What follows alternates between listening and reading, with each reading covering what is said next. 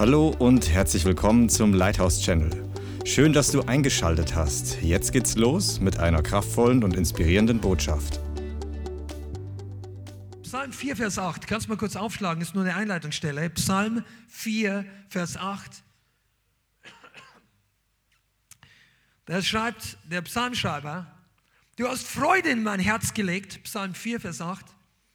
Freude in mein Herz gelegt, mehr als jenen zu der Zeit, dass sie viel Korn und Most hatten. Das heißt, auf modern übersetzt, als der Supermarkt voll war, als mein Konto voll war, die Garage, das Auto vollgetankt, meine, mein Gefrierfach voll, als ich im Lotto gewonnen habe. Oh. Du hast Freude in mein Herz gegeben, mehr. Mehr. Mehr Freude. Die Kinder Gottes haben mehr Freude als die Leute draußen. Also diejenigen, die freigesetzt sind, diejenigen, die vom Heiligen Geist geküsst werden, diejenigen, die ihn erlebt haben, aber unsere Freude kommt nicht aus Erfahrung. Da kommen wir nachher noch drauf. Wenn du heute bist, ja, ich habe eigentlich keinen Grund, mich zu freuen, warte ab. Dauert noch ein paar Minuten, dann verstehst du mehr. Wir freuen uns nicht deshalb, weil gestern so ein super Tag war. Meine, deshalb freuen wir uns auch. Es gibt auch genügend Gründe, warum du dich heute freuen kannst. Ah, wenn du heute zum Beispiel hier sitzt, Mensch, du bist noch am Leben. So wie ich sehen kann, du hast eine saubere Kleidung an. Keiner von euch hat Einschusslöcher in seinen Kleidern. Woanders tobt Krieg. Andere beerdigen gerade ihre Verwandten, ihre Liebsten. Oder sie zittern in Kellern vor Bomben. Oder sie müssen in den Krieg ziehen und wollten es gar nicht. Es gibt so viele Momente und Situationen, die du jetzt gerade nicht hast. Und das sind Gründe, sich zu freuen. Aber das ist nicht mal alles. Der Herr gibt Freude. Ich werde euch heute ein bisschen verwöhnen und darüber sprechen, über den Strom Gottes. Der Strom Gottes ist eine, eine Standardoffenbarung, die jeder Christ braucht. Besonders in Zeiten wie diesen. Und ich möchte einfach dich ermutigen, dass du dich darauf einlässt, dass der Heilige Geist immer alle Zeit da ist und er fließt, um die Gemeinde Jesu bewässert zu halten, frisch und frei und fruchtbar zu machen. Amen. Wow. Am letzten Kapitel der Bibel, in Offenbarung 22, kommt dieser Strom nochmal vor. Schlag das mal auf, Offenbarung Kapitel 22.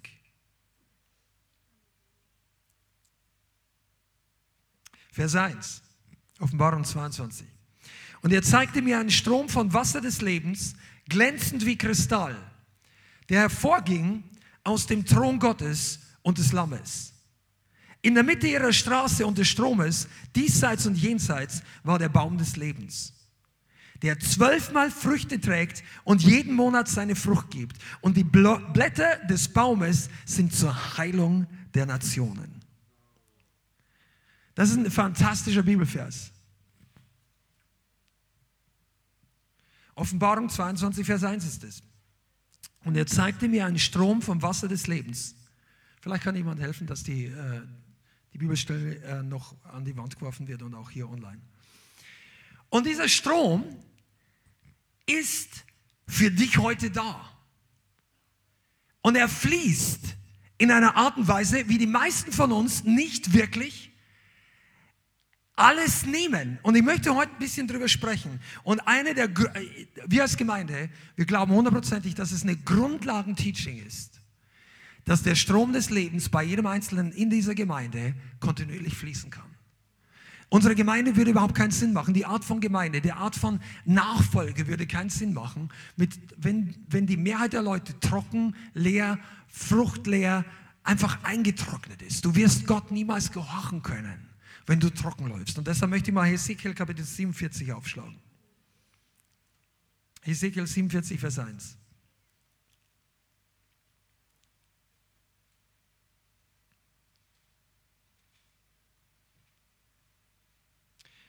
Das ist eine ganz bekannte Schriftstelle. Amen. Lass uns mal lesen. 47, Vers 1. Und er führte mich zurück zum Eingang des Hauses Der Prophet hat hier eine Vision und dieses Haus, von dem er redet, ist der Tempel, der Neutempel, der kommt, für diejenigen, die den Kontext nicht schon kennen. Und er ist ein Engel, der den Prophet führt und geistliche Dinge zeigt. Und er führte mich zurück zum Eingang des Hauses und siehe, Wasser floss unter der Schwelle des Hauses hervor nach Osten. Denn die Vorderseite des Hauses war nach Osten gerichtet. Und das Wasser floss unten herab an der rechten Seite des Hauses, südlich vom Altar. Und er führte mich hinab durch das Nordtor und ließ mich den Weg außen herum gehen zum äußeren Tor, auf dem Weg, der sich nach Osten wendet. Und siehe, Wasser rieselte auf der rechten Seite hervor. Und als der Mann gegen Osten hinausging, die Messschnur, heute würde man sagen das Metermaß, in seiner Hand, da maß er 1000 Ellen. Das sind 500 Meter. Und ließ mich durch das Wasser hindurchgehen. Wasser bis an die Knöchel. Und er maß 1000 Ellen und ließ mich durch das Wasser hindurchgehen. Wasser bis an die Knie.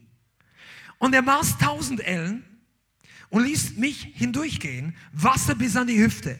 Und er war, äh, und er maß 1000 Ellen und ein Fluss, den ich nicht mehr durchschreiten konnte, denn die Wasser waren tief. Wasser zum Schwimmen. Ein Fluss, der nicht mehr durchschritten werden konnte.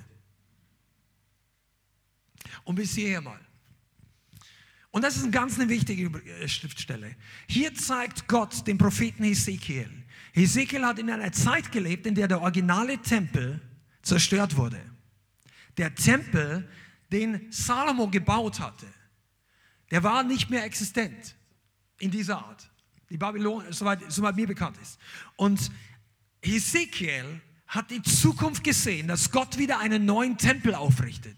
Hesekiel hatte gedacht, natürlich, dass das ein steinerner Tempel sein wird. Und später war es auch so, denn Nehemiah und ähm, äh, Esra und Zerubabel, da habe ich vor ein paar Wochen drüber gesprochen, die haben den Tempel wieder aufgebaut. Herodes hat später den Tempel massiv vergrößert und das war die größte Tempelanlage, die Israel jemals hatte, als Jesus auf diese Erde kam. Aber Jesus sagt, reiß diesen Tempel nieder und ich werde ihn in drei Tagen wieder aufrichten. Und die Leute haben gesagt, du bist verrückt. Und Jesus redet von seinem Körper. Und der Körper Jesu sitzt heute in diesem Raum. Der Leib Christi ist nicht mehr im Grab. Der Leib Christi ist nicht mehr alleine auferstanden und aufgefahren in den Himmel. Der Leib Christi ist heute in, der, der, der, lebendige Leib aus lebendigen Steinen der heiligen, echten, wahren Gemeinde Jesu. Und wenn du von neuem geboren bist, bist du ein Teil davon. Gott wohnt in dir und die Gemeinde als solche, die echte Gemeinde, nicht alle, die sich Christen nennen, und das ist auch keine negative, exklusive Aussonderung, sondern Gott sagt auch, nicht alle, die Herr, Herr sagen, gehören dazu, nicht alle, die sich so nennen, sondern alle, deren Namen im Buch des Lebens geschrieben sind. Aber wenn das bei dir der Fall ist, du gehörst zu, zum modernen, zum jetzigen Leib. Und Gott gibt dem Propheten Ezekiel eine Vision. Und er zeigt ihm hier einen Strom, einen Fluss. Und das Wort Strom hat für die meisten von uns Deutschen nur bedingt eine klare Vorstellung. Weil es gibt so wirklich riesige Flüsse wenig in Deutschland. Weil Deutschland ist eigentlich ein kleines Land, wenn du den ganzen Globus schon mal gesehen hast. Und unsere Flüsse sind so mittelgroß. Der Rhein ist der einzig wirklich große Fluss. Der Donau vielleicht unten in Passau wird auch einigermaßen breit. Aber so richtig riesige Flüsse kennen wir in Deutschland gar nicht. Du musst mal nach China fahren, da gibt es zwei oder drei Flüsse. Das ist unvorstellbar, wie groß die sind. Ich war an einer, einem Ort mal, da gab eine Brücke drüber und ich dachte mir, naja, wenn du von Weitem siehst du das nicht richtig, aber da ist der Rhein nichts dagegen. Das ist hunderte von Metern breit. Und drüben war irgendein Gebäude und dann sagte mir, das ist eine siebenstöckige Oper. Und ich dachte mir, das habe ich jetzt als dreistöckige von hier aus. Das ist riesig. Das sind Ströme oder der Nil, wenn er mündet. Oder Mississippi oder irgendein paar große Flüsse. Es gibt auch ein paar russische Flüsse. Ich bin jetzt nicht in Geografie nicht komplett so gut, aber die Wolga und ein paar andere, da gibt es riesige Dinger. Da, wenn du an der Flussmündung stehst, du schaust, du denkst von der einen Seite zum anderen, siehst du Ufer zum Teil nicht mehr. Das sind Ströme. Und diese Ströme in der Dimension redet Gott davon. Gottes Fluss ist groß. Wenn er etwas in Bewegung setzt, wird das Ding groß. Wir Deutsche haben oftmals so diesen Unglauben von Generationen noch irgendwo tief drinnen eingebaut, dass wir denken, oh, fürchte dich nicht, du kleine Herde, ich bin bei dir. Das ist natürlich eine Verheißung für alle, die sich in kleinem Rahmen versammeln. Aber das ist keine Beschreibung der, des größten Planes Gottes für die Endzeitgemeinde. Wenn Gott den Hahn aufdreht, dann kommen da nicht ein paar, das ist kein Wasserschlauch aus deinem Garten. Gottes Strom ist riesig. Bist du dabei? Einige, wenn du das glaubst, sag mal Amen. Du, ich sag dir mal, sein Strom, wir müssen denken in den Dimensionen Gottes. Und einige von uns müssen lernen zu trinken in den Dimensionen Gottes. Der Strom ist riesig. Aber das nächste Geheimnis, der startet nicht riesig. Der Strom startet als Rinnsal. Hast du es gelesen gerade? Vers 3. Also du wirst diese Bibelstelle übrigens mal richtig gut verstehen, wenn du mal nach Israel kommst. Geh mal um die Mauer in Jerusalem rum, dem Tempelbezirk. Dann weißt du, was nach Osten. Nach Osten ist die Richtung, wo der Ölberg kommt. Geht es erstmal runter, dann geht es wieder hoch. Aber wenn du weitergehst, 30 Kilometer in diese Richtung, kommst du zum Toten Meer. Und das ist die Richtung, wo dieser, und da rieselte Wasser hervor. Und dann denkt sich der Prophet, ach, ist ja nett, da kommt Wasser raus. Und er denkt sich gar nichts. Denkst, normaler Mensch denkt, warum kommt da Wasser? Haben die was falsch gemacht? Haben die nicht dicht gebaut? Haben die da irgendwie eine Wasserleitung angekratzt? Das gab ja früher auch schon. Nein, da kommt einfach Wasser raus. Und das Interessante ist, der Engel hat einen Meterstab dabei. Und er geht 500 Meter, also und er misst das ab. Ich weiß bis heute noch nicht ganz, muss man darüber beten, warum der genau gemessen hat, 500 Meter. Vielleicht damit die, damit die Leute hier nicht sagen, später mal, ah, das ist eine Kleinigkeit. Ah, ich habe nichts gesehen bei mir. Nein, Hesekiel musste 500 Meter gehen, damit das Wasser so tief war, dass seine Knöchel nass wurden. Der, wer von euch ist mit der U-Bahn gekommen heute? Das sind ungefähr 500 Meter hier. Also das ist zur, zur U-Bahn-Station. Du gehst hier 500 Meter zur U-Bahn und dann war das Wasser so tief. Einige von euch, ihr wollt nicht so weit laufen, das ist zu anstrengend, weil du siehst das Wasser nur als Rinnsal. Da kommt noch nicht viel und du denkst, ah, für die paar Tropfen laufe ich keine 500 Meter. Und deshalb, er hat den Strom noch nicht erlebt. Komm noch dazu. Der, ein Geheimnis des Stromes Gottes ist, dass er klein startet. Aber der Strom kommt immer aus dem Heiligtum.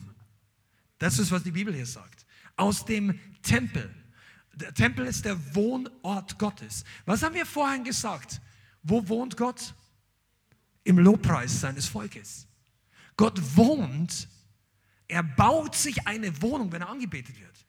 Er wohnt auch in deinem und meinem Herzen. Er wohnt in unserem Inneren, er wohnt in unserem Geist, nicht in unserer Seele oder Körper alleine, Natürlich wohnt er in uns, aber unser Geist. Und es beginnt im Kleinen. Und manche Leute haben noch deshalb nicht richtig geduscht, weil du bist die ersten 500 Meter noch gar nicht gegangen. Dir war der Gottesdienst zu lange. Also ja, für die paar Tropfen, da muss ich jetzt nicht so lange warten. Nein, aber du könntest gehen. In der Zeit. Also hier sitzen, alle von euch sitzen ja irgendwie auf einem auf einem festgeschriebenen Platz. Die Leute laufen jetzt nicht rum. Und im Lobpreis stehen zwar manche oder so, aber das ist auch nicht Reise nach Jerusalem, wo alle die Stühle durchlaufen. Aber obwohl ihr an eurem Platz bleibt, einige von euch gehen in der Zeit richtig weit und andere bleiben stehen. Gehst du in die Gegenwart Gottes? Kommst du Gott näher? Ja, Gott ist überall. Ja, aber er ist nicht überall manifestiert. Seine Allgegenwart ist überall. Lass mich das mal kurz mal zur Wiederholung nochmal sagen. Dieses Problem, was deutsche Denker haben aus, unter den Christen, wieso muss ich bitten, dass der Heilige Geist kommt? Er ist doch schon hier. Gott ist allgegenwärtig. Und dann, und solche Leute, die, ich mache nicht lustig drüber, aber das ist für viele ein, ein Widerspruch. Und dann sagen sie, ja, ich muss mir nicht aufmachen. Ich muss nicht so viel beten. Gott ist schon da. Gott ist überall. Amen. Er ist auch in der Hölle, das sagt die Bibel. Also in den Sheol, nicht im Feuersee. Aber Gott ist allgegenwärtig. In den Atomen dieses Pultes. Unter dem Stuhl, wo du sitzt. Aber die, und er ist, er ist auch er ist in diesem Krieg. Er ist im Bordell in Frankfurt. Er ist in den Satansmessen auch gegenwärtig. Er ist überall. Aber die Allgegenwart Gottes nützt an diesen Orten den Leuten nichts. Die Allgegenwart nützt ihnen nichts, weil es sich nicht manifestiert. Und die Manifestation der Gegenwart Gottes ist nicht überall gleich. Ich könnte da weiter, aber das führt heute zu weit. Gott ist wirkt dort besonders, wo es sich manifestiert. Deshalb sagt Jesus ja auch, wenn ich die Dämonen austreibe durch den Finger Gottes, dann ist das Reich Gottes zu euch gekommen. Er hätte ja auch sagen können, was macht überhaupt für einen Aufstand? Gott ist überall. Nein, er sagt, die, an der anderen Stelle steht geschrieben, die Kraft Gottes war da, um zu heilen. Das heißt, die war da, aber nicht da. Jetzt wollte Gott da heilen und da nicht. Er wollte eigentlich andere auch heilen. Aber da war Glaube und da war Unglaube. Nazareth zum Beispiel. Oder in bestimmten Orten in Galiläa, wo Jesus aufgewachsen ist. Die kannten ihn als Teenager. Die kannten ihn als Schreiner, der gehobelt hat, der den Stuhl repariert hat. Jemand oder, den, oder das Dach gedeckt hat. Ich weiß nicht, wie es bei ihnen damals war, was die Hauptprojekte äh, eines damaligen Zimmermanns waren. Aber weißt du, die kannten ihn. Und plötzlich kommt der gleiche Mann und sagt, das Wort hat sich vor euren Ohren heute erfüllt. Jesaja 61, der Geist des Herrn ist auf mir. Und mich zu sagen, komm mal, du hast vor einem Jahr hast noch hier meinen Tisch repariert und jetzt redest du solche Sachen. Und dann hatten sie keinen Glauben. Der Glaube macht den Unterschied, ob Gott sich manifestiert. Es gibt aber noch mehrere Prinzipien. Die Mühe, die du dir machst, hast du überhaupt Glauben? Einige von euch, ihr testet Gott nur aus. Drück mal hier drauf, ist da Salbung drauf? Ah, na. Drücke hier drauf, dieses Video. Und manche von uns sind schon richtig so. Kennst du das, wenn du die besten Pralinen irgendwie kaufst und dann schmeckt dir eine, nachher schmeckt dir gar nichts mehr, weil du bist nur von Süßigkeiten verwöhnt. Zwei Leute hier. Und manche von euch haben so viele Predigten durchgezappt, dass ihr, wo Gott plötzlich beginnt zu reden, ihr bleibt da gar nicht lang genug dran. Weil weißt du was, der Heilige Geist braucht immer eine Kooperation. Und ich sage nichts gegen gute Predigten anhören, mach das, bleib dran, aber bleib nicht nur eine halbe Stunde dran. Gehe den ganzen Weg. Hesekiel musste 500 Meter zu Fuß laufen. Und dann war es knöcheltief. Das war aber noch kein Strom. Das war eine größere Pfütze. Und dann, der, der Engel geht einfach weiter. Und Ezekiel ist schlau genug, sagt, wenn der Engel da ist, dann gehe ich mit. Bist du auch schlau genug, um mitzugehen? Nicht stehen zu bleiben. Ah, ja.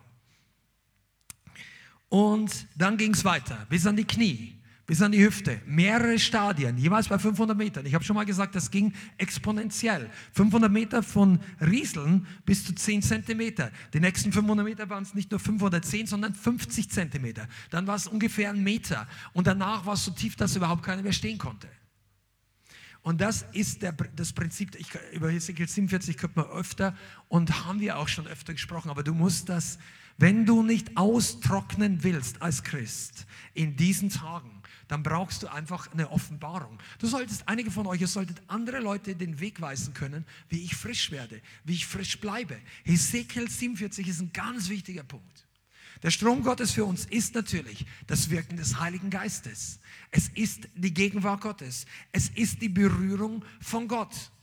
Aber wir brauchen diese Offenbarung, dass du nicht einfach nur warten kannst. Hesekiel sitzt nicht da und schaut einen Film an.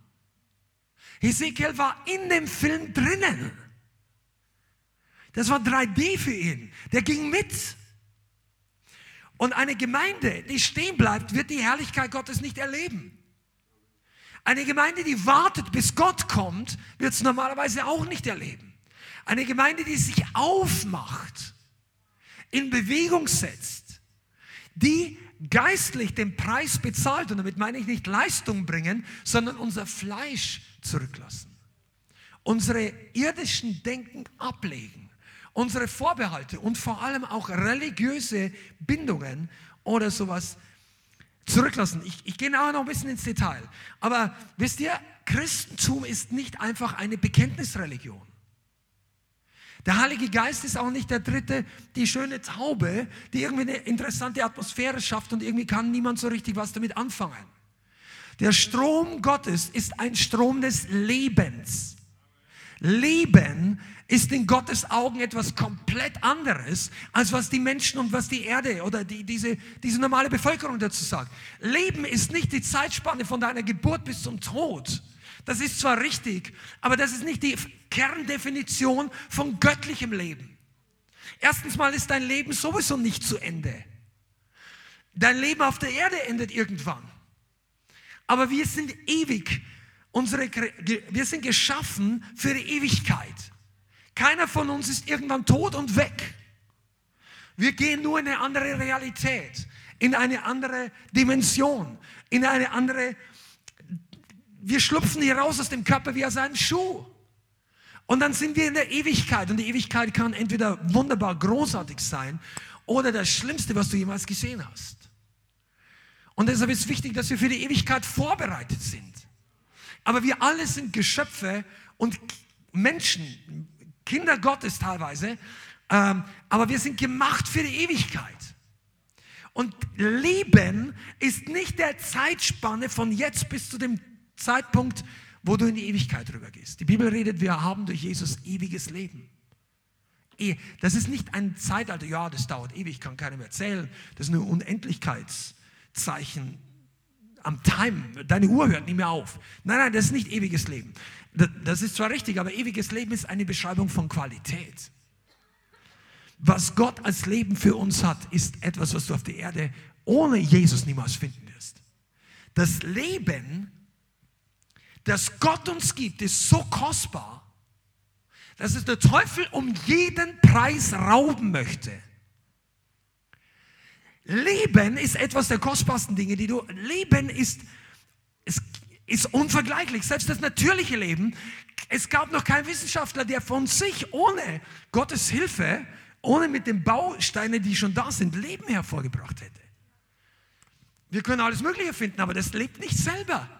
Du musst irgendwas nehmen, was schon lebt und etwas ändern, um irgendwie eine neue Art oder eine gentechnische Veränderung, weil das meistens ja nicht, will gar nicht reingehen, aber es ist nicht der Plan Gottes in vielen Fällen, was da alles gezüchtet und getan wird. Aber Leben kann niemand machen außer Gott. Er ist der Urheber des Lebens. Aber das ist nicht nur unser Körper, unser natürliches Leben, dein Herz, was schlägt. Jemand hat mal, meine, meine Frau ist ja äh, Krankenschwester in der Palliativpflege und ich glaube, sie hat, ich weiß nicht mehr genau die Geschichte, kannst du den Namen noch erzählen, aber irgendwie eine Frau, die schon sehr, sehr alt war. Ich glaube, die war fast 100 Jahre alt. Und dann hat sie einfach zurückgedacht, lass mal überlegen, das Herz von der Frau hat schon geschlagen, als der Erste Weltkrieg zu Ende war. Es waren vor ein paar Jahren. 100 Jahre lang pumpt diese Pumpe hier. Zwei Weltkriege. Alle Krisen, die du dir vorstellen kannst. Gott sagt einfach, Herz pumpt weiter. Das Ding schlägt. Das ist Leben. Wenn Gott die, den Schalter nicht ausschaltet, dann stirbst du noch nicht. Guck mal, einige von euch, in diesen Zeiten, wo der Teufel und Menschen großen Vorteil haben, dass Menschen Angst bekommen oder sogar Todesangst. Gott sagt, so schnell stirbst du nicht. Wenn seine Planung nicht ist, dann geht das Ding hier noch weiter. Wichtig ist nicht aber, dass unser Leben auf der Erde so lange wie möglich geht, sondern so richtig wie möglich. So erfüllt im Plan Gottes wie möglich. Und das hat, ist eine Qualitätsbezeichnung.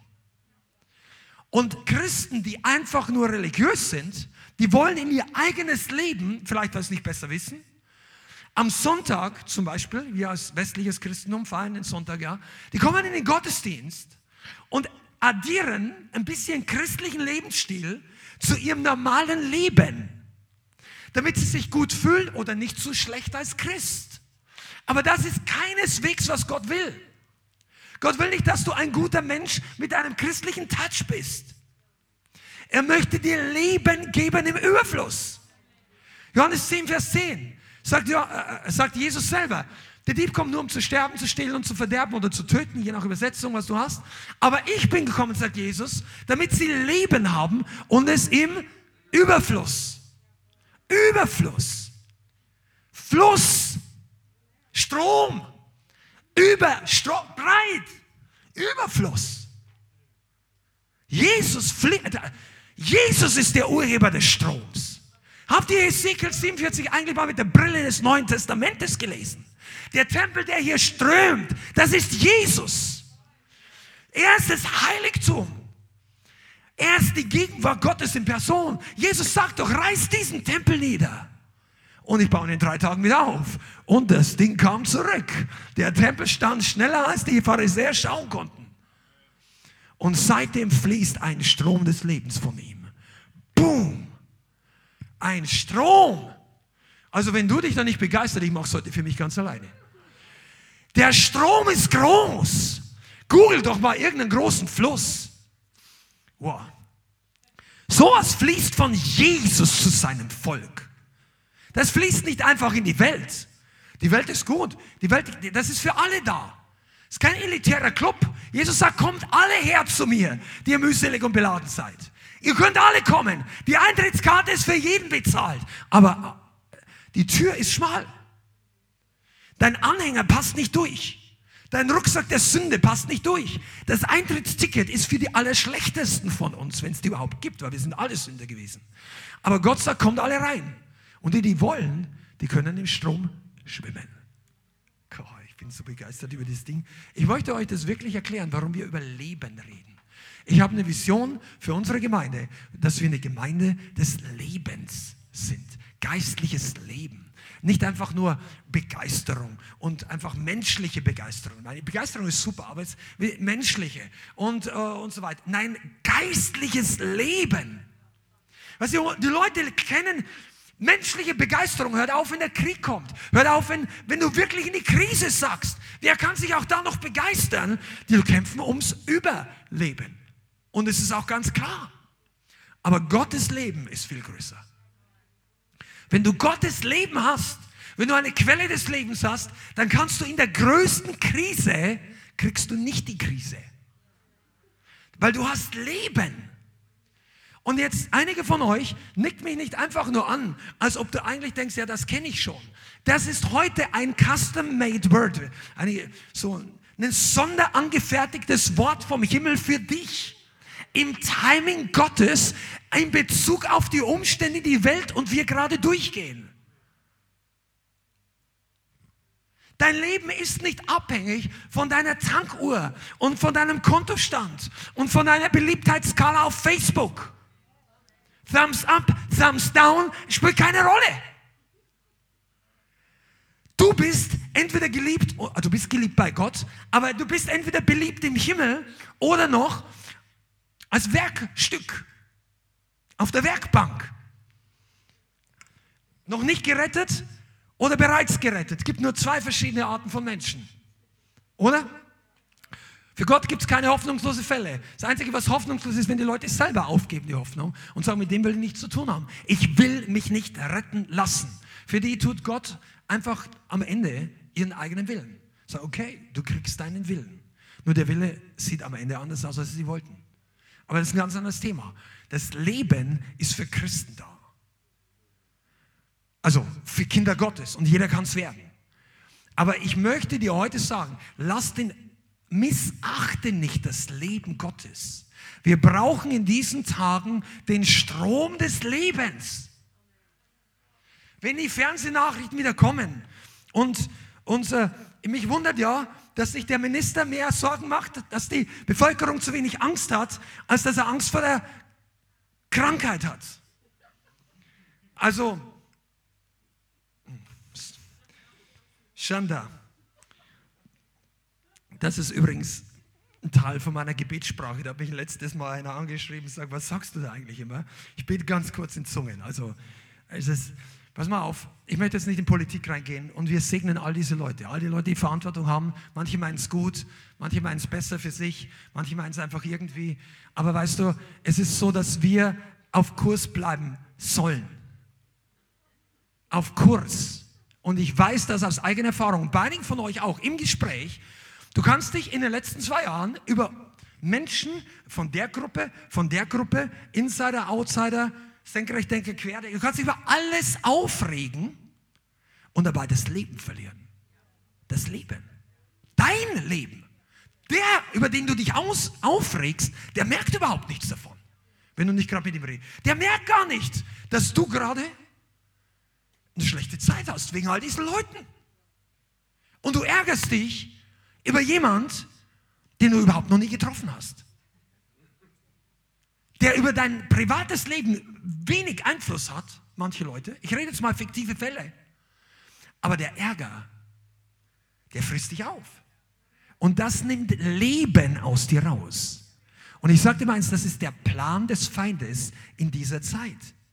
Der Teufel versucht dich vom Leben abzuschneiden. Und zwar nicht vom menschlichen Leben, sondern vom geistlichen Leben. Die Quelle zu cutten, das Rohr zuzudrehen, die Standleitung des Segens abzusperren, dass du weniger zu lachen hast. So, ich habe echt nichts zu lachen, meine Umstände. Vorsicht, was du sagst. Ströme, Leute, die den Strom in sich haben, die haben immer was zu lachen. Der Strom des Lebens ist Freude. Ich weiß gar nicht, wie ich, ich bräuchte eine andere Sprache, um das zu sagen. Irgendwann im Himmel werden wir das verstehen. Der Strom des Lebens hat eine Art von übernatürlich physikalischer Eigenschaft. Das haben Wissenschaftler noch nicht herausgefunden. Die, Energie, die gibt deinem geistlichen Menschen Energie, was nirgends in einer Art und Weise vorhanden ist in der Welt. Das ist eine Energiequelle, die man nicht besteuern kann.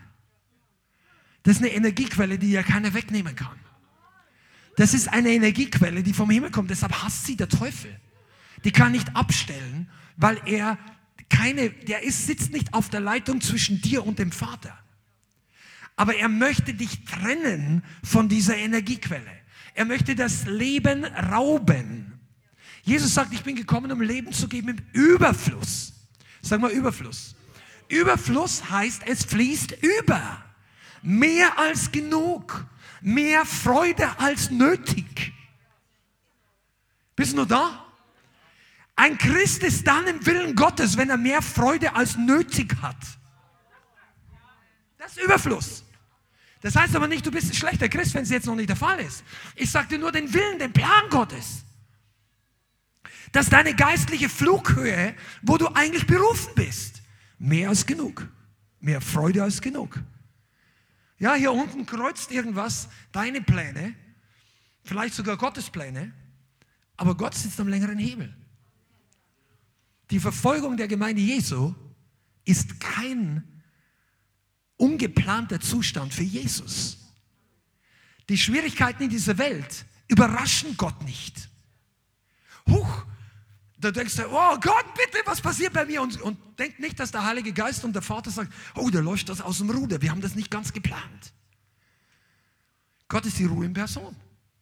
Aber Ruhe bedeutet nicht Passivität. Er sitzt nicht auf dem, auf dem großen weißen Thron und sagt, ich habe, Gott ist nicht langweilig, er ist immer in Aktion.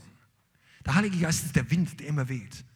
Und dieses Leben, dieses Leben ist so gewaltig. Pass mal auf noch ein zwei, drei Verse wegen dem Plan des Feindes. In diesen Tagen ist es absolut on target für den Feind, dass er uns austrocknen lassen möchte.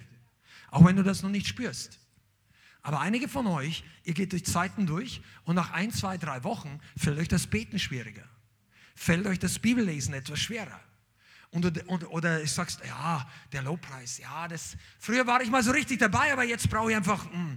und das ist kein Zufall. Die Reaktion deines Geistes auf geistliche Dinge ist nicht dem Wetter unterlegen. Seid ihr da? Wisst ihr, was ich sagen will? Die Reaktion deines Geistes auf Wahrheiten, auf geistliche Dinge, auf Lobpreis, Das ist nicht eine Sache, wo am Montag schlecht und am Dienstag gut. Und am, das ist nicht ein Mut unterlegen, also im englischen Wort, deiner Stimmung unterlegen, sondern das ist deiner geistlichen Connection unterlegen. Wenn dein Geist austrocknet, hast du weniger Lust, die göttlichen Dinge zu tun. Gleichzeitig hast du viel mehr Lust, weltliche Dinge zu tun. Wenn dein Geist trocken wird, stellt der Feind sicher, dass du genügend Alternativangebote dir ins Haus flattern oder aufs Handy aufpoppen oder dir von YouTube vorgeschlagen werden oder was auch immer. Der Teufel weiß, er will dich ja abschneiden vom Leben. Einige von euch habt die richtige Quelle begonnen zu entdecken. Sagt, wow, das baut mich auf und der Worship ist gut und, und plötzlich macht das Auto ein Problem. Ich meine, wir können ein paar Lieder mit ein paar Strophen von solchen Songs singen. Das Auto ist nicht immer dem Herrn untergeordnet. Er ist zwar der Herr und wir auch, aber was hatten wir schon? Ein Einsatz mal, als am Freitagabend der voll beladene Bus mit der ganzen Anlage noch der Reifen geplatzt. Super. Du darfst erst mal ausladen, damit du an, an dein Werkzeug kommst, um den Reifen zu wechseln. Aber weißt du, das sind halt Sachen, diese Welt ist nicht im Plan Gottes. Und der, der Teufel weiß genau, wie er dich frustrieren kann. Mach doch mal dem Teufel eine schwere Woche. Frustrier doch du mal den Feind. Mach doch, bring doch mal ein paar Dämonen zum, zur Frustration. Also sagst ich lass mich nicht runterziehen. Psalm 91. Wenn sich auch ein Herr gegen mich lagert, fürchtet sich meine Seele nicht. Voll nach tausend zu meiner Seite, zehntausend zu meiner Rechten, mich wird es nicht treffen. Elftausend zu eins. Und der Mann ist immer noch freudig. Der hat noch die Freude des Herrn. Come on, einige von euch. City.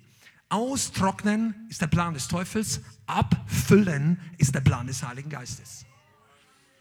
Jetzt pass mal auf, wir reden heute über den Strom Gottes. Wir haben Predigten über das Wort, über die Bibel über die Wichtigkeit des Wortes, über das Fundament unseres Glaubens. Und das Wort ist durch nichts zu ersetzen. Das Wort ist, wenn du das überhaupt gegeneinander aufwiegen kannst, wäre noch wichtiger als eine Berührung des Heiligen Geistes, obwohl beide immer zusammenarbeiten. Immer. Und wenn du Zweifel hast, weil du denkst, das sind ein paar Hypercharismatiker oder so, dann bitte drück auf die Pause-Taste, hör dir diese Grundlagen-Teaching an, irgendwo in unserer YouTube-Liste weiter unten. Das heißt Strong Foundations, das Wort. Da reden wir, wie wichtig das Wort Gottes ist, weil das Wort ist auch Leben. Du brauchst auch keine Erfahrung, keine geistliches Gespür, um Leben zu empfangen. Die Worte Gottes, was sagt Jesus? Die Worte, die ich zu euch geredet habe, sind Geist und sind Leben. Gottes Wort ist immer Leben. Und einige von euch, ihr hört einfach zu lange Radio säkular. Irgendso einfach, was die Welt uns sagt. Weißt du, wir sollen nicht blind sein, was in der Welt abläuft. Aber das sollte nur hier reingehen, aber nicht hier. Wisst ihr, wovon ich rede? Nimm die Information, lass es nicht in dein Herz. Bewahr die Türe und die Tore deines Herzens. Und das ist nicht so einfach, wenn man nicht geübt darin ist. Sorge vergiftet deine Seele. Sorge ist von, du bist nicht gebaut für Sorgen. Der menschliche Organismus und der Körper und die Seele ist nicht gebaut für Sorgen. Sorgen machen dich alt, krank, verrunzelt, kraftleer, deprimiert. Am Ende kommt der Selbstmord. Also das beginnt ja alles mit Sorge oder mit Depression. Und ich mache mich nicht lustig, weil Leute haben echte Probleme damit. Aber Tatsache ist, dass Gott dich da raus haben will. Die Bibel sagt, wenn ich auch wandere durchs finstere Tal, so fürchte ich kein Unheil. Die Bibel sagt nicht, du sollst im finsteren Tal campen. Du sollst da nicht abwarten, bis das Tal hell wird. Das ist übrigens eine ganz wichtige Grundlehre. Einige, ihr wartet heute auf eine großtheologische äh, Verfeinerung für was, was du noch nicht gehört hast. Aber ich erkläre dir die Basic-Sachen, wie du Auto fährst. Der Fahrlehrer, die Theorie, wenn du einen Führerschein machst, ist noch nicht mal die Hälfte.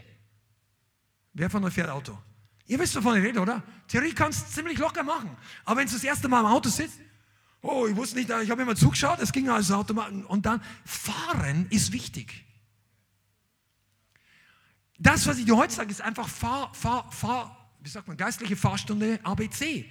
Bleib nicht campen in der Anfechtung. Wenn du durchs dunkle Tal gehst, geh weiter. Da gibt es ein altes Lied. If you're going through hell, don't stop. Wenn du die, das heißt so, das war, ich glaube, angeblich hätte es Churchill mal gesagt oder sowas. Das war im Zweiten Weltkrieg. Da wurden die Engländer eingebombt ohne Ende und es sind viele Menschen gestorben. Und die dachten, die wussten noch gar nicht, ob die den Krieg überhaupt gewinnen können. Und der Churchill war, glaube ich, für diese Zeit wirklich jemand, den Gott benutzt hat. Ich sage nicht, dass er göttlich war oder ein Vorbild, aber Gott hat ihn benutzt, um standzuhalten gegen dieses Nazi-Irrsinn, was hier in Zentraleuropa gelaufen ist und in Deutschland. Und äh, der hat gesagt, if you're going through hell, don't stop. Der hat es gesagt, wenn die, in, in Momenten, wo die Bomben gefallen sind. Das heißt einfach, bleib nicht stehen. Wenn du stehen bleibst, verlierst du dein Leben. Das geistliche Leben. Und weißt du, du bist nicht nur in die Gemeinde gekommen, um ein bisschen aufgebaut zu werden. Du bist in die Gemeinde gekommen, um so richtig anzudocken, deinen Schlauch deines inneren Tankes an die Station, dass heute so richtig Wasser fließt. Ja, ein paar Leute haben ein bisschen Vorstellungsvermögen. Ich rede nicht von einem 1 Zoll Gartenwasseranschluss. Da ich ja keine anderen Beispiele kenne, außer zum Beispiel meiner alten Feuerwehrzeit, ein B-Strahlrohr oder ein A-Ansaugrohr von der Leitung, das glaube ich 20 Zentimeter, sowas musst du mal. Dock doch mal richtig eine große Leitung hier an, dass dein Tank voll wird. Dann sagst du, ja, das brauche ich nicht, ich bin ja bescheiden. Und der Teufel sagt, Amen, Bruder. Erheb dich nur nicht. So geistlich bist du nicht. Weißt du, trinken hat nichts mit Geistlichkeit zu tun. Wie viel du trinkst, hat was mit Durst zu tun. Weißt du, das sind die schlausten Köpfe und wenn man so sagen könnte, die naivsten oder dümmsten in dieser Welt, alle gleich. Alle müssen essen und trinken. Du kannst Bankmanager sein oder gerade in Frankfurt auf der Straße leben kannst Nobelpreisträger sein oder nicht bis drei zählen können, wenn man ich sage es mal ein bisschen überspitzt. Aber alle müssen trinken und essen. Also du brauchst nicht Rocket Science studiert haben, um zu verstehen, wie man voll des Geistes wird. Das ist eine gute Nachricht. Komm, mal, seid da. Wie hat Rainer gesagt? Glaube nur auch ohne Abitur. Ja, also du brauchst nicht studiert sein, um Durst zu haben. Und einige von euch, ich spreche es ein bisschen überspitzt, aber manche setzen sich dann in Gemeinden ganz weit nach hinten, bei uns hier nicht, aber die, die, um alles vorher auszustudieren, ob das wirklich auch so passt. Und vor lauter Studieren tröpfelt es nur in dein kleines Gefäß weil dein Herz hier oben festhängt mit dem Verstand. Aber der Heilige Geist sagt, was sagt Jesus? Lass die Kinder zu mir kommen. Kennt ihr Kinder? Hast du ein Kind schon mal gekitzelt? Die Kinder lachen pro Tag ein paar hundert Mal. Da gibt es Statistiken. Wie viel? Zwei oder vierhundert Mal? Also hunderte von Male. Ein durchschnittliches Kind lacht häufig. Ich will nicht sagen jedes Kind, weil es gibt auch Kinder, die schlechte Kindheit haben oder was auch immer, die Familie vielleicht nicht viel zu lachen. Traumatisierte, jawohl. Aber normale Kinder lachen. Erwachsene lachen, glaube ich, pro Tag 10 oder 15 Mal, maximal. Da ist irgendwas passiert, was schlecht läuft. Und Jesus sagt, wenn nicht werdet wie die Kinder. Freude ist keine Sahnekirsche auf deinem christlichen Kuchen. Das ist nicht das Dessert. Freude ist die Grundausstattung eines Überwinders in der Endzeit. Bist du da? Freude. Du brauchst Freude. Das ist wie Diesel und Öl für mein Auto oder für den Bus, für den VW-Bus, den wir haben, der die Sachen immer schleppen muss und so. Diesel ist für den keine Sonderausstattung. Come on, kann ich, ich kann, I can't make it on my plane here. Diesel ist notwendig. Das Ding läuft nicht ohne Diesel. Und alle schaut mir also, was willst du denn? Ich will dir erklären, dass dein Leben ohne Wasser Gottes nicht läuft. Du bist wie so ein Bus, der Diesel braucht. Und wir brauchen Wasser des Lebens. Und einige von euch, ihr sagt, ich merke nichts. Und du merkst gar nicht, wie der Sand aus allen Ecken rausrieselt, weil du seit Wochen trocken bist. Jetzt sei mir nicht böse, ich sage das nicht von oben herab, ich sage das ein bisschen überspitzt auch. Aber um einen Punkt drüber zu bringen. Verstehst du? Du kannst als Mensch, als wiedergeborener Christ, du hast Körper, Seele, Geist. Du kannst auch mit deinem Körper und deiner Seele leben und dein Geist ist total vertrocknet. Aber du kannst trotzdem reinkommen und lächeln. Du lächelst halt aus anderen Gründen, wieso die anderen lächeln. Du kannst trotzdem begeistert sein. Du gehst in deine Arbeit, aber du bist halt wie die ganze Welt am Freitagabend hundemüde. Du bist halt einfach den Dingen der Welt unterworfen. Ich sage nicht, dass Christen nicht müde werden, aber ich sage dir, der Strom Gottes kann übernatürliche Power in dein Leben bringen. Und immer dann, wenn wir Christen, und ich sage es jetzt mal, wir Gläubige, Jesuaner, Messias Gläubige, Yeshua HaMashiach, ja, wir sind, äh, die Bibel wir freuen uns ja, dass wir Juden 2.0, also in dem Sinn eingepfropft in den Stamm der Juden sind. Ja, ähm, wir, die wir den Strom Gottes haben können, wir sollen nicht trocken sein. Und du wirst trocken immer dann, wenn du glaubst, du brauchst Wasser nicht.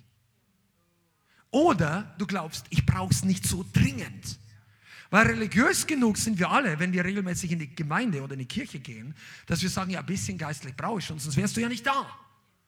Wie Steve Phil damals gesagt hat, ein wunderbarer Evangelist, der schon im Himmel jetzt ist, damals der Braunzeug gepredigt hat, gesagt, manche Leute haben so eine religiöse Wunde, uh, a religious itch, also eine Stelle, die juckt. Und uh, die juckt einmal in der Woche. Und dann juckt sie ihnen religiös und dann müssen sie in die Gemeinde gehen und dann, wenn der Prediger predigt und sie sitzen einfach da und dann, dann kratzt es ihre Sache und dann fühlen sie sich wohl. Und dann geht es für eine Woche wieder nach Hause und leben ihre Welt wie der Rest der Welt, äh, ihre Woche in der Welt wie der Rest der Welt. Und das ist Religion. Wenn du aber kommst, weil du sagst, ich bin durstig, ich bin hungrig, ich brauche Gott, dann verändert sich dein Leben. Religion verändert nichts. Religion ist damit beschäftigt, uns alle zu überzeugen, christliche Religion, ist da und beschäftigt uns alle zu überzeugen, dass wir alle, wir sitzen in einem Flugsimulator und die Show wird immer besser, die Auflösung des virtuellen Bildschirms wird immer besser.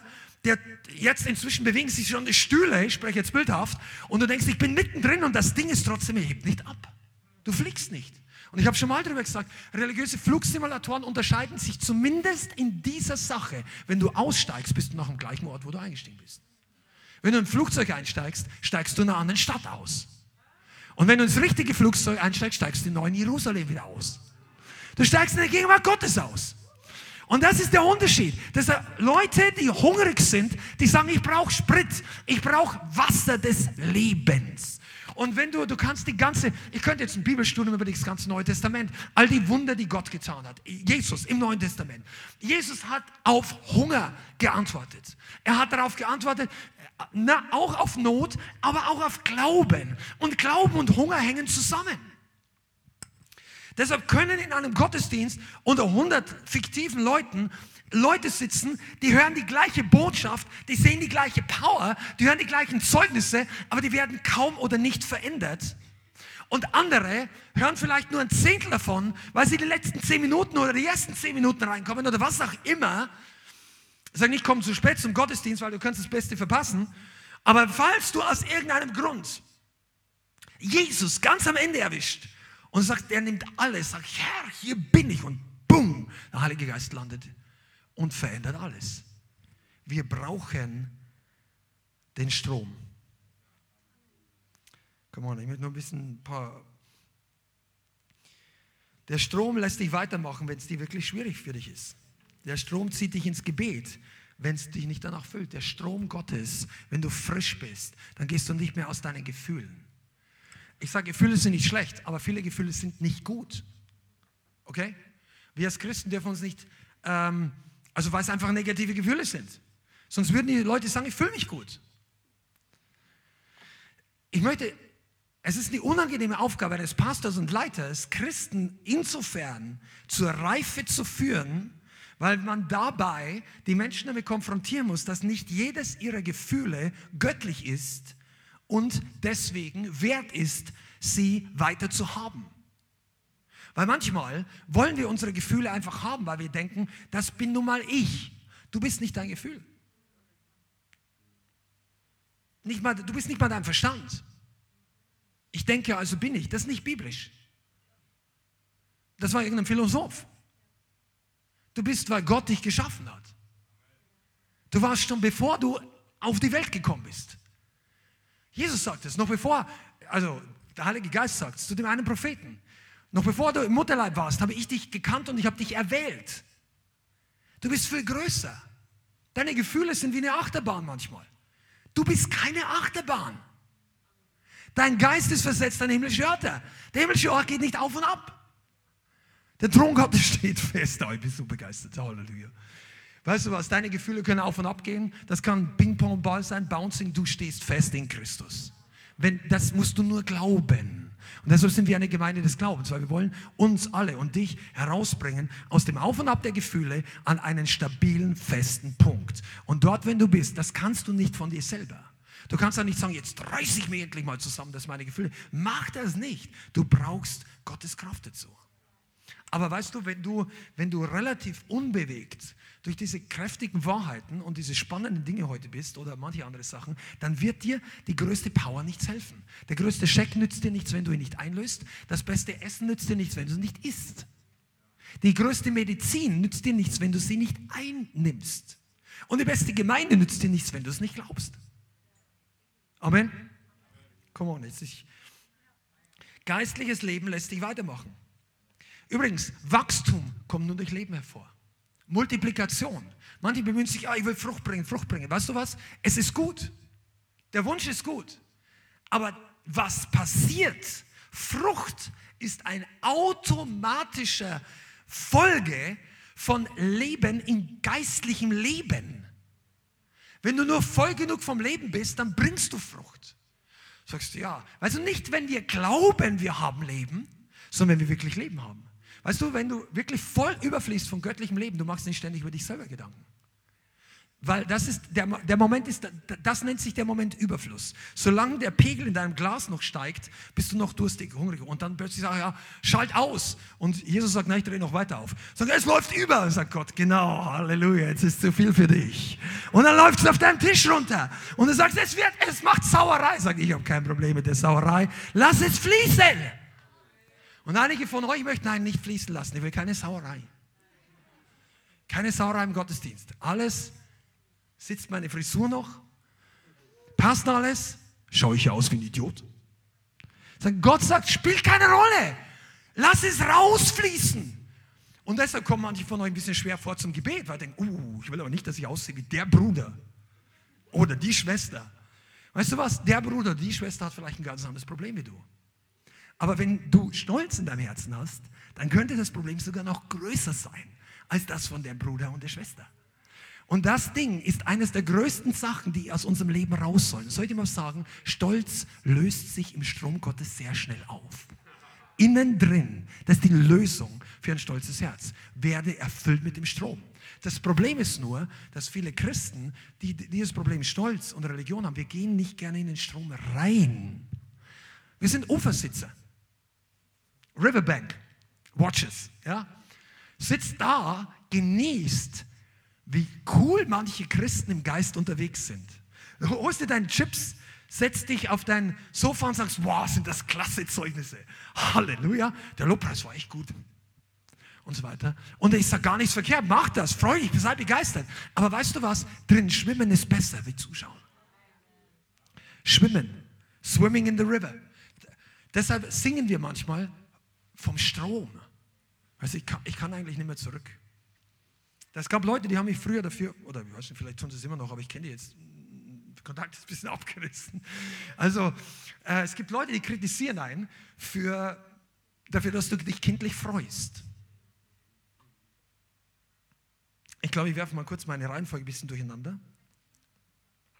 Es gibt einen Mann Gottes in, in der Bibel, der hat das verstanden der hatte einen prophetischen Namen. Ich muss die Bibelstelle kurz raussuchen, warte ganz kurz, ja.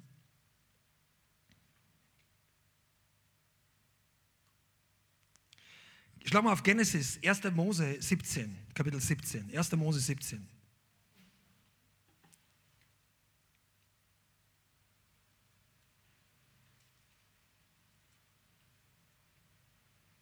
Erster Mose 17, Vers 18. Da geht es um Abraham. Und Abraham sagte zu Gott, möchte doch Ismael vor dir leben. Also das war, als Ismael schon geboren war. Ihr wisst, Ismael, der Sohn Der menschliche Plan, der Sohn des Fleisches nennt man das. Und Gott sprach, Vers 19, nein, also Gott kann auch Nein sagen, sondern Sarah, deine Frau, wird dir einen Sohn gebären und du sollst ihm den Namen Isaac geben. Bis hierher mal. Und dann lesen wir in Kapitel 26, 1. Mose 26, das ist eine ganze Zeit später, als viele Jahre vergangen sind, ich würde mal schätzen, so mindestens 80 Jahre später oder sogar 90, Abraham wurde sehr alt, und dann war Isaac der Chef des Lagers und er hatte seine Bestimmung zu erfüllen. Und im Vers 15 äh, von Kapitel 26 heißt es, und alle Brunnen, die die Knechte seines Vaters in den Tagen seines Vaters Abraham gegraben hatten, die verstopften die Philister und füllten sie mit Erde. Und Abimelech sagte zu Isaac, zieh weg von uns, denn du bist uns viel zu mächtig geworden. Da zog Isaac von dort weg und schlug sein Lager im Tal Gerar auf und blieb dort.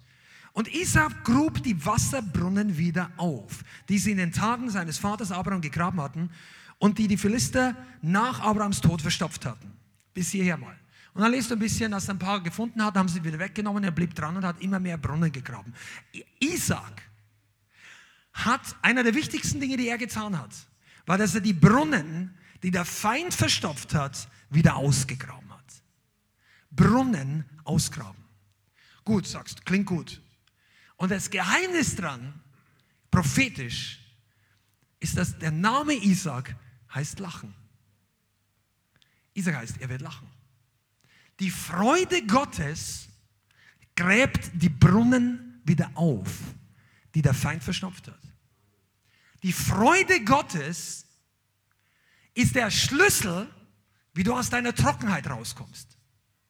Damals war Brunnen nicht nur nette, kühle Wasser, das war Lebensader, das war für die Ökonomie, für die Tiere, für den Lebensunterhalt, das war Leben und Tod für Leute, für Knechte, für Vieh. Isaac war ja sehr reich, der braucht Wasser. Und Gott sagt, also wahrscheinlich hat es mir der Heilige Geist gesagt, grab die Brunnen wieder auf. Und ich dir mal, einige von euch, es ist dran, dass du selber Schaufel geistlich in die Hand nimmst und du fängst wieder an zu graben. Der Teufel hat die Brunnen, und ich rede die Brunnen des Herzens, verstopft in deinem Leben mit Bitterkeit, mit Weltlichkeit, mit, dass du einfach beschäftigt warst, 72 Stunden in der Woche mit Job oder mit Job plus Studium oder mit Studium plus das oder dann hast du auch noch dieses Hobby gehabt, was nicht unbedingt notwendig war, aber das Job plus dies, plus dies, plus dies und dann sagst du, ich liebe ja Jesus, aber es ist wenig, das Wasser konnte nicht mehr fließen. Seid ihr da? Amen, OW? Es ist wirklich so, aufgraben.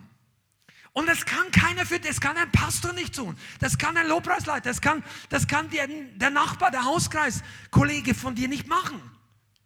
Weißt du warum? Weil es dein Brunnen ist. Du kannst nicht aus dem Brunnen deines Bruders, deiner Schwester leben. Du kannst zwar ermutigt werden. Da ist immer der aufgebaute Bruder, die aufgebaute Schwester. Ja, die vom Befreiungsdienstteam, die kicken alles raus bei mir. Weißt du, aber du brauchst das Wasser in deinem Leben selber. Das ist übrigens auch einfacher für Leiter in der Gemeinde. Leute, die selber Wasser schöpfen. Seid ihr da? Oh, wenn du deinen Pastor ist, ein bisschen, nein, gehen wir gleich dahin. Wir suchen keine einfachen Wege, wir suchen siegreiche. Äh, bitte, äh, also mal ein Tipp, Klammer auf, für Nachfolger 2.0, niemand interessiert? Oh, danke. Also bete nicht, dass es einfach ist, bete, dass du die Kraft hast. Manche Christen beten, oh Herr, lass es einfach werden in der Anbetung, lass es einfach. Ich bete das nicht mehr, weil oftmals funktioniert das Gebet nicht ganz so. Aber da, wenn ich bete um Kraft, dann kommt plötzlich ein Durchbruch. Und weißt du was, du wächst. Du wächst. Panikfaktor im Land des Feindes. So, wow, der geht trotzdem hin. Oh, wir haben jetzt Auto kaputt, Kopfschmerzen, die Schwiegermutter ruft an macht einen Trara. Und der Mann ist trotzdem auf dem Weg, um den Herrn zu preisen. Und weißt du was? Plötzlich sagt der Teufel, die Energie können wir uns sparen. Ständiger Druck. Weißt du, der Feind hat nicht unendlich Ressourcen. Der möchte uns, äh, einige von euch versteht es nicht richtig, der Feind hat nicht unendlich Möglichkeiten, Leute, Ressourcen. Der möchte dir den Eindruck erwecken, dass er übermächtig ist, aber der hat nur begrenzte Schüsse. Und wenn der sieht, dass du dich nicht runterziehen lässt, dass das ganze Ding nichts bewirkt in deinem Leben, dass du selbst noch aufstehst, wenn andere schon lang das Handtuch werfen, sagst ich lass mich nicht runterziehen von der und von der Sache, dann lässt er nach. Und das sagt die Bibel. Sagt, widersteht dem Teufel und er wird fliehen.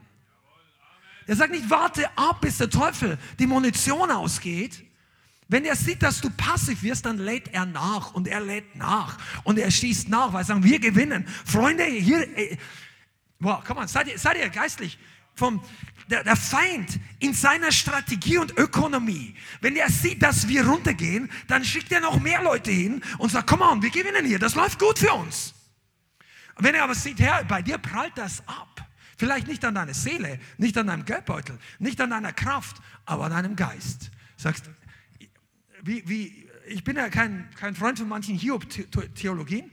Da gibt es so Sachen, die nicht ganz meiner Meinung nach der Wahrheit entsprechen. Aber diese eine Aussage, though he slay me, I will trust him, das ist ein bisschen eine eigenartige Übersetzung. Aber auch wenn das Ganze auf mich kommt, ich werde ihm trotzdem vertrauen. Auch wenn die Schwierigkeiten größer werden, ich gehe trotzdem vorwärts. Und wenn der Feind sieht, dass du es ernst meinst, dann nützt er seine Ressourcen für andere Sachen, wo er leichter durchkommt. Und dann hast du eine Zeit lang Ruhe vor ihm. Und was passiert ist, du bist gewachsen. Und deshalb muss das geistliche Leben verteidigt werden. Wir sind nicht nur Christen, weil irgendwann sagt Gott, jetzt ist deine Aufgabe. Du hast ein Schwert. Ich habe schon öfter gesagt, das ist nicht zum, zum Salamischneiden gedacht. Nicht nur für unsere Finanzen. Das ist, um den Feind in die Flucht zu schlagen. Okay, Lachen. Ich war gerade beim Lachen. Einige von euch, ihr schaut mich so an, als ob ihr nicht so viel zu lachen habt. Hier ganz wenige Leute. Aber manchmal gibt es so Tage, da strahlt dein Gesicht aus, ich bin jetzt im Geist geistlich, aber ich will mich jetzt nicht freuen. Ich kenne das auch von mir. Ich sehe das dann manchmal, wenn irgendein Foto jemand oder irgendwie filmt mich jemand und ich denke, boah, Chandra, erzähl mal deinem Gesicht, dass du gerettet bist, ja? Ja? Muss man lernen, gell? Amen. Muss ich, also, ist immer wieder für uns mal Lernfaktor. Aber weißt du was? Wir sind ja nicht, dass du sie ausstrahlen. Du hast es ja in dir. Du hast das Leben in dir. Freude ist kein Zufall. Haha. Freude ist eine, unter anderem eine Entscheidung die Entscheidung, im richtigen Moment dich nicht runterziehen zu lassen. Erinnere dich, wer zuletzt gewinnt. Erinnere dich, wer zuerst verliert. Sagst du, ja, pass mal auf, wir gehen auf der Siegesseite in die andere Welt. Wenn ich das nicht aufbaue, dann kann ich dir nicht viel helfen. Isaac ist der Hammer. Eines, Isaac sitzt jetzt im Himmel. Also Jesus sagt, dass äh, ihr werdet Heiden, also sagt er zu den religiösen Juden, wundert euch nicht, wenn ihr Leute von weit her kommen seht, die im Reich Gottes mit zum Tisch sitzen mit Abraham, Isaac und Jakob, aber ihr werdet hinausgeworfen sein, wenn ihr nicht glaubt, dass ich es bin. Also in diesem Kontext sagt Jesus das. Das heißt, auch für Heiden aus Deutschland, aus jedem Stamm, aus jedem Volk ist die Möglichkeit da, dass wir mit Isaac in diese Herrlichkeit hineingehen. Und Freude, lass mal Freude zu. Ihr manche von uns sind einfach so, dass wir das geistliche Leben zu gering achten. Du sagst, ja, ist schon gut. Mir geht's nicht so schlecht. Wie geht's dir? Kann nicht klagen. Wie war die Woche? Nicht so schlecht. Hätte schlimmer sein können. Wie geht's dir? Gut. Kennt ihr das? Wie geht's dir? Oh, mir geht's gut. Wir können noch über was anderes reden. Also mal ein bisschen Scherz, ja? Also ist ein Witz, du kannst auch mal lächeln. Nicht, okay. Gibt's. Pass mal auf, es ist wirklich so, dass Freude, Freude ist der Booster für dein Immunsystem. Für solche Aussagen zensieren es dich ja fast schon im Internet. Aber das Immunsystem kann wirklich geboostet werden durch Freude. Freude ist was Gesundes. Nach zwei Jahren Corona ist ein bisschen Freude echt angebracht wieder, oder? Deshalb gehen wir auf die Straße und haben das letzte Mal gesagt, Mensch, wir wollen ein bisschen Freude in die Stadt bringen. Nicht, weil die, die, die Situation ist schwierig, aber wir, wir kommen doch alle nicht besser durch, je depressiver wir alle werden. Freude ist eine Frucht des Geistes. Und die kommt, wenn der Strom des Lebens kommt. Leben. Leben. Ich habe mich entschlossen, dass wenn ich, wenn ich feststelle, dass ich trocken laufe, dass ich zur Quelle gehen möchte. Ich sage, Herr, füll mich. Es gibt aber ein Problem, was viele Christen haben. Und das nennt sich Religiosität. Und ich weiß, es gibt nämlich auch Leute, die sind sehr, die argumentieren biblisch gegen das Wirken des Heiligen Geistes und gegen die Wirkungen und füll mich. Und nein, wir haben das Wort und seitdem das Wort alles da ist, ist alles perfekt. Das ist ihre Auslegung von einer bestimmten Bibelstelle. Nachdem das Perfekte da ist, brauchen wir die Gaben des Geistes nicht mehr und so weiter. Hör mal zu, das Perfekte ist noch nicht da. Jesus ist noch nicht da. Es ist noch nicht der Wille Gottes komplett passiert und Jesus ist der gleiche gestern, heute und in Ewigkeit. Die Wunder haben nicht aufgehört. Die Apostel, der Geist der Apostel, der Propheten und so weiter, der fünffältige Dienst hat nicht aufgehört und Gott ist immer noch der gleiche. Seine Barmherzigkeit mit Sündern und seine Barmherzigkeit mit Kranken ist noch die gleiche. Seine Barmherzigkeit mit dämonisch Besessenen. Er tut das noch. Aber manche Leute argumentieren anders. Und da habe ich gehört, dass die, die fangen, da gibt es ein Lied, ich glaube, es ist irgendwann von Bethel, bin aber nicht sicher. Fill me up, Lord, fill me up. Kennt ihr das? Das geht dann richtig oft, fill me up, fill me up. Die singen das 20, 30, 50 Mal. Und äh, da haben manche Christen, ein ganz bekannter Leiter, der ein dickes Buch geschrieben hat über was alles schief läuft mit dem Heiligen Geist, seiner Meinung nach, der hat sich darüber lustig gemacht, öffentlich, auf einer Konferenz. Da haben sie gelacht, film me ab, film me ab, wie, wie, wie dummer, also dass man das so oft singen muss. Und da haben wir gedacht, weißt du, genau das ist das Problem. Wenn, wenn wir dir zu oft singen, fill me up, dann bist du einer von denen, weshalb wir das singen. Weil du brauchst das, genauso wie wir alle. Fill me up. Die Leute, die am trockensten sind, merken es oft als letzter. Weil Religiosität redet uns immer ein, es läuft super. Alles gut. Ich bin einer der Geistlichen. Und da kommt so ein frisch Bekehrter an, der gerade zwei Tote, das ist vielleicht unrealistisch für Deutschland, aber der gerade Leute geheilt hat und der on fire für Jesus ist und schaut dich einfach an auf deinem großen, erhabenen ähm, Reifestuhl und sagt, hey, hast du heute schon was mit Jesus erlebt? Ich habe gerade ein Wunder erlebt. Und du sagst, ich bin über die Zeit schon hinaus, wo ich das brauche.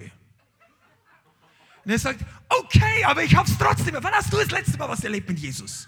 Sagen, ich brauche das nicht mehr. Und von dir rieselt all diese Trockenheit runter. Und der andere weiß gar nicht, wovon du redest. Sag, ich bin, bin, letzte Woche gerettet worden. Hier ist alles der Himmel, ich kenne mich nicht mehr aus. Hier Strom, fließt, Leben, Überfluss und das sind die Kinder. Springen einfach in den Chance. Sogar der religiösen Leute und das geht denen auf die Nerven. Bist du immer noch im richtigen Gottesdienst? Pass auf, es ist gut, frei zu werden von Religion. Ich sage dir, diesen Teufel brauchst du nicht, den willst du eigentlich nicht haben. Religion ist etwas, was nicht der Heilige Geist gegründet hat. Und das ist auch sehr unangenehm zu predigen. Religion setzt frei, also Freiheit von Religion setzt dich frei. Religiosität macht blind. Aber die, Jesus kann alles frei machen. Und weißt du was? Die religiösen Leute trinken nicht gerne. Vom Heiligen Geist. Die trinken von allen möglichen anderen Sachen. Immer dort, wenn es aussieht, als ob es viel Mühe kostet. Viel Gebete, laut, jeder muss es hören. Und so, wir beten ja auch laut. Aber mir ist wurscht, ob du mich hörst oder nicht. Ich hatte meine ganzen Kämpfe schon, oh, die hören mich alle. Meine, nein, ist mir inzwischen egal. Also vielleicht nicht draußen auf der Straße, aber ich rede von unseren Gebetstreffen, okay? Es ist keine Menschenfurcht. Aber du musst dir nicht so viel, mach dir weniger Gedanken über dich selber. Du wirst nicht so schnell religiös. Sei einfach trinken. Sei, sei einfach beim Trinken. Ich bin jetzt schon richtig kindlich. Du. Vielleicht kipp jetzt gleich weg und fange jetzt lachen, ich weiß nicht. Aber als wir Kinder waren, ich erinnere mich gerade an das, ich, als wir so, da habe ich mit meinen Freunden am Bauernhof gespielt. Ich bin am Dorf aufgewachsen und hatte mal Freunde, die hatten, deren Eltern hatten einen Bauernhof. Und dann haben wir, dann, als im Sommer heiß war, da, also wir haben ja früher, Handys, meine Güte. Also wir haben, wir haben Wasser aus dem Wasserhahn getrunken. So richtig. Hast du das schon mal gemacht? Und heutzutage denkst du, du kriegst eine Blutvergiftung, wenn du nur eine Spinne von der Seite anschaust oder irgend sowas. Also wir haben das wirklich getrunken und dann war es so richtig, und da kam nicht zu füllen, hast du richtig gesaugt an dem, also ich, ich, ich finde das so klasse, an dem Wasserhahn, ja, also, verstehst du, wir hatten einfach Durst. Und einige von uns müssen das lernen. Du bist eine Gemeinde, wo du kannst wirklich trinken, wenn du willst. Warum sage ich das? Weil es notwendig ist. Das ist keine, du musst dich jetzt dir einpassen in ein paar bisschen crazy Christian Culture. Pass auf, wir brauchen das. der Grund, warum manche Christen sich verabschiedet haben in Corona-Zeiten aus den Gemeinden und manche sogar vom Glauben, ist, weil sie einfach total ausgetrocknet sind. Trocken. Die, die haben sich nicht vorher vorgenommen, dieses Jahr quittiere ich meinen Glauben. Das war nicht in ihr Plan. Die haben nicht gesagt, ich gehe nicht mehr in die Gemeinde, ich habe schon immer vorgehabt, nicht mehr hinzugehen. Dieses Jahr mache ich es endlich. Überhaupt nicht. Die, die wollten, aber konnten nicht. Die hätten gerne, waren aber leer oder hatten keine Power mehr. Da fehlt das Leben. Und soll ich dir mal was anderes sagen? Wenn du echtes Leben in dir hast, dann ist dir manches nicht zu viel, was jemand anderes zu viel wird. Weil du hast plötzlich übernatürliche Kraft. Du hast Freude. Der, da kommt der andere und sagt, oh, hast du das gelesen und hast du das gelesen und der Antichrist hier und das Mark da und die Spritze hier und du denkst, ich habe es auch gelesen, aber weißt du, ich, hast du eigentlich mal gelesen, dass Jesus auferstanden Du bist begeistert von den geistlichen Dingen. Sagst, hey, wir wollen, bist du am Samstag mit dabei? So, boah, ich bin auf der Demonstration. Sagt er, ja, wenn du politisch auf eine Demo gehst, dann, das kannst du schon machen. Aber eine Demonstration, die gleichzeitig so einem seltenen Einsatz ist, da wüsste ich schon, wo ich hingehe. Das Reich Gottes braucht dringende Demonstration. Des Geistes. Demonstration of the Spirit. Oh, Schanda. Genau. Isaac. Freude.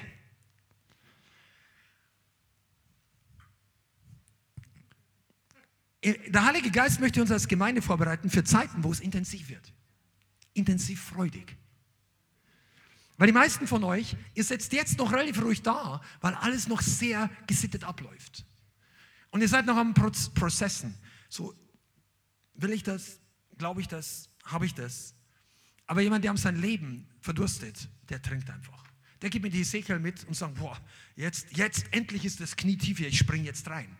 Äh, Knöcheltief klappt noch nicht richtig, aber knietief ist, ist gut genug für mich. 1000 Meter, andere laufen mit, und erst als Ezekiel wieder ganz unten war und sich zurückdreht, sieht er überall Bäume des Lebens. Ich habe schon mal darüber gesprochen. Die Bäume des Lebens waren die ganze Zeit da, aber er hat sie nicht gesehen. Manche von euch, ihr möchtet gern Frucht bringen, aber nicht schwimmen. Aber du kannst erst Frucht bringen, wenn du im Strom runter bist. Du brauchst zuerst selber Erfrischung. Dann kommt die Frucht. Die Frucht wächst, weil der Baum braucht das richtige Wasser. Mach dir nicht so viel Gedanken, oh, keine Frucht, keine Frucht. Ja, das ist zwar wichtig, vor allem wenn man gleichgültig ist. Okay, aber der Weg, Frucht zu bringen, ist nicht unsere eigene Kraft. Der Weg, Frucht zu bringen, ist zu trinken. Vom Strom Gottes. Und ich sage dir, deine Freude ist dringend notwendig in dieser Welt. Dein geistliches Leben. Und der Heilige Geist sagt zu einigen von uns, komm tiefer rein. Trink mal tiefer. Nimm noch einen Schluck. Ich sage das wirklich auch zu unserer eigenen Gemeinde heute. Einige, ihr kommt hierher, ihr seid dabei, ihr freut euch, ihr geht so mit von den, durch die Gottesdienste und es ist alles super, ist gar nicht negativ gemeint. Aber ist nicht etwas da, wo noch viel, wo du viel mehr nehmen könntest? Viel mehr trinken. Nicht von Menschen, nicht etwas, was Menschen erwarten. Aber weißt du, wo du, wenn Gott dich berührt, dann merkst du das. Wenn du erfrischt bist, du merkst es. Das ist keine theologische Vorstellung, das ist keine Simulation. Der Strom Gottes, wenn dich trifft, dann bist du. Ich habe diese Woche einen Moment gehabt, das habe ich null geplant. Irgendwann bin ich dann in, in die Küche gegangen und wollte äh, etwas beten. Ich habe oder was letzte Woche, ich weiß nicht mehr genau, aber es war so ein Tag, wo ich echt gespürt habe, jetzt ist dran zu beten. Es kann auch was mit dem Krieg zu tun haben. Und als ich angefangen habe zu beten, es hat mich richtig durchgeschüttelt in meiner eigenen Küche, wollte, ich habe nicht dran gedacht. Da bin ich auf, da zusammengesackt und hatte dann eine interessante Zeit. Und es war überhaupt nicht, obwohl ich es geplant hatte oder weil ich danach gesucht hatte. Aber ich weiß, wie es sich anfühlt, wenn man erfrischt wird. Und ich glaube, wir als Gemeinde brauchen das. Wir brauchen das noch mehr. Und deshalb möchte ich eigentlich die letzten paar Minuten noch ein paar von den Obstacles, von den Hindernissen zur Erfrischung aus unseren Herzen raus oder dir helfen, das rauszubringen. Erfrischung ist kein Zufall und wenn der, der Strom geblockt ist, dann hat es auch Ursachen und Gründe. Wie gesagt, Stolz, religiöser Stolz kann eine Ursache sein. Verurteile nicht. Wenn jemand anders lacht, wenn du zu wenig zu lachen hast, bitte den Herrn doch mal um Freude. Freude ist nichts Oberflächliches. Freude ist nichts Ungeistliches. Freude ist nicht Christentum Leid. Ja, aber das habe ich früher immer gedacht. Ich glaube, es kommt auch ein bisschen aus dem Buddhismus oder aus diesem ganzen Mystizismus. Ja, das richtig Wichtige, das ist tief. So oberflächlich freuen, das tun nur die ganz, die, ja, der Same, der schnell aufgeht und gleich wieder verbrennt, ja, die, bei dem ist die Begeisterung schnell, aber bei mir ist tief. Das habe ich früher so gedacht. Und jetzt habe ich festgestellt, das ist Blödsinn, was ich gedacht habe. Die Freude soll tief sein. Und der, der, sich ausgelassen freuen ist in keinster Weise etwas, wie sagt man, Unreifes, Oberflächliches. Es ist etwas tiefgeistliches. Du musst dich nur über die richtigen Sachen freuen. Freu dich doch mal, dass Jesus auferstanden ist. Dass du überhaupt auf einem Stuhl sitzt, der sogar noch gepolstert ist. Das ist keine Holzbank. Du hast hier genügend Luft zu atmen. Sagst du, ja, ich weiß nicht und so weiter. Du, in China, in der Untergrundgemeinde, das sind in Räumen wie dieses riesige Konferenzen stattgefunden. Die haben sich in kleineren, die Küche dort drüben, da waren die mit 50 Leute oder 60 gesessen. Die sitzen so. Zwölf Stunden Teaching. Ich habe einige Leute von denen, also heute vielleicht nicht mehr, aber in den 70er, 80er, 90er Jahren, da, war, da waren Dinge und die Leute waren hungrig nach dem Wort Gottes.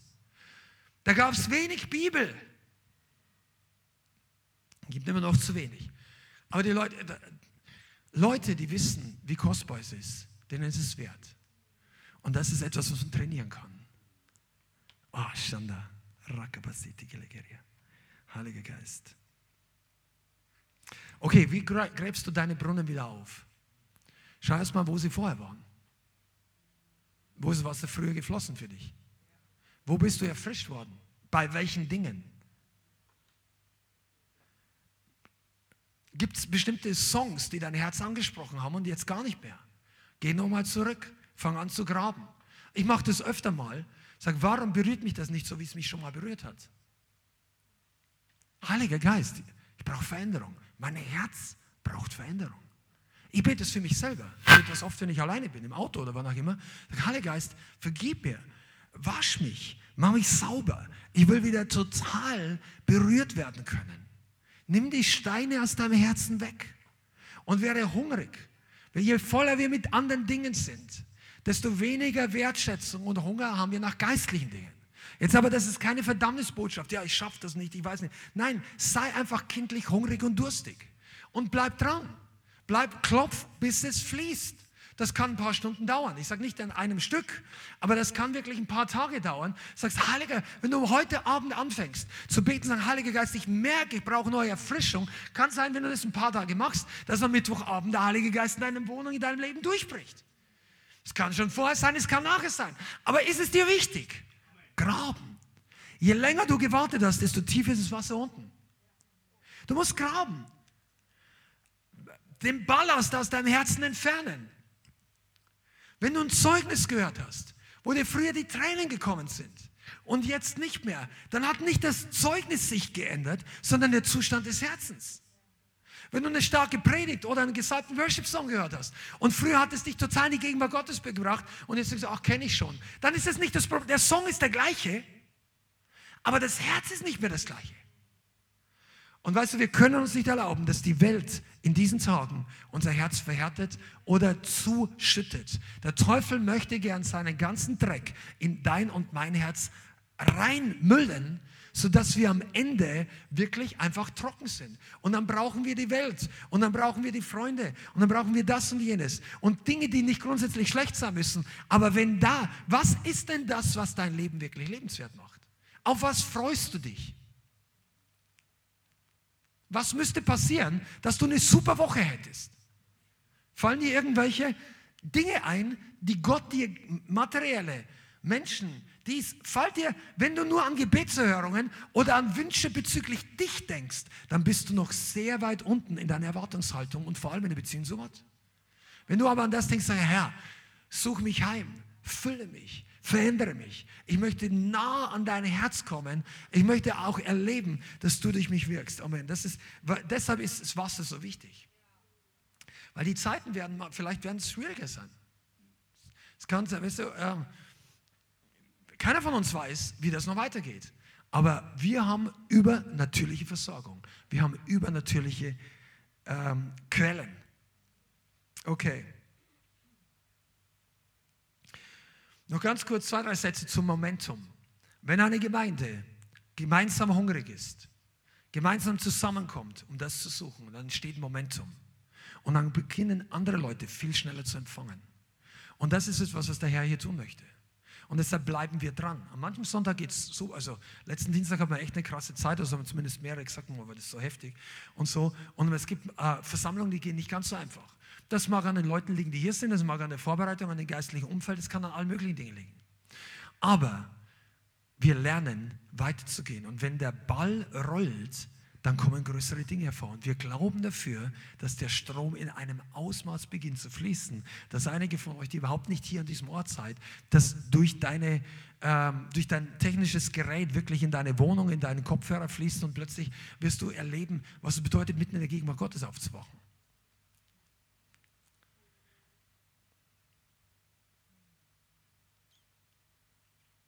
Tja, ich werde jetzt einfach beten. Ich glaube, dass ein guter Prozentsatz von Leuten heute die Chance hat, vom Herrn berührt zu werden. Und ähm, wenn du denkst, dass diese Predigt nicht so viel Neues für dich war, dann möchte ich dir echt, auch als Prediger heute, sagen, es ist ein ganz gefährlicher Zustand. Sondern sag wirklich, ich brauche das. Ich brauche das nicht wegen Christen, sondern weil du weißt nicht, was in zwei Wochen, in zwei Monaten, in zwei Jahren kommt. Wir brauchen das, was Gott uns geben möchte. Der Strom ist keine Zusatzausstattung. Amen. Lass uns zusammen beten.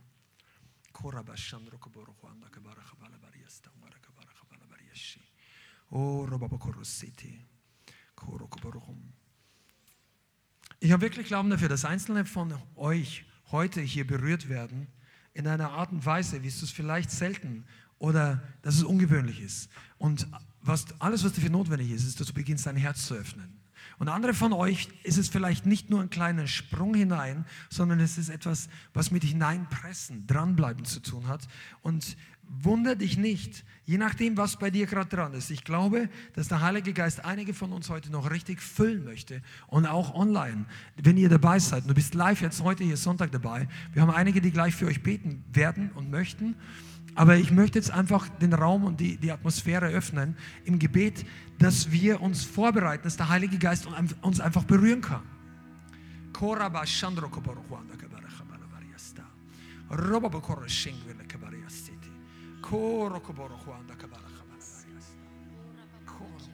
Vater, ich bitte, dass du jetzt Schlüssel freisetzt zur Freude.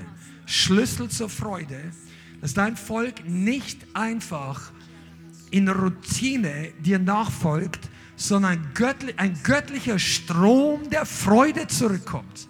In Herzen und in Leben, die ausgetrocknet waren. Heiliger Geist, komm. Vielen Dank fürs Zuhören. Wir hoffen, die Botschaft hat dich inspiriert und weitergebracht. Diese und noch mehr Botschaften findest du auch als Livestream auf unserem YouTube-Channel, zusammen mit Live-Worship und vielen bewegenden Zeugnissen. Wir würden uns freuen, wenn du auch mal in unserem Gottesdienst vorbeischaust. Alle Infos dazu findest du auf unserer Webseite, auf Facebook oder Instagram. Links dazu findest du in der Beschreibung. Schreib uns gerne dein Zeugnis oder dein Gebetsanliegen unter info at lighthouse.center. Tschüss und bis zum nächsten Mal.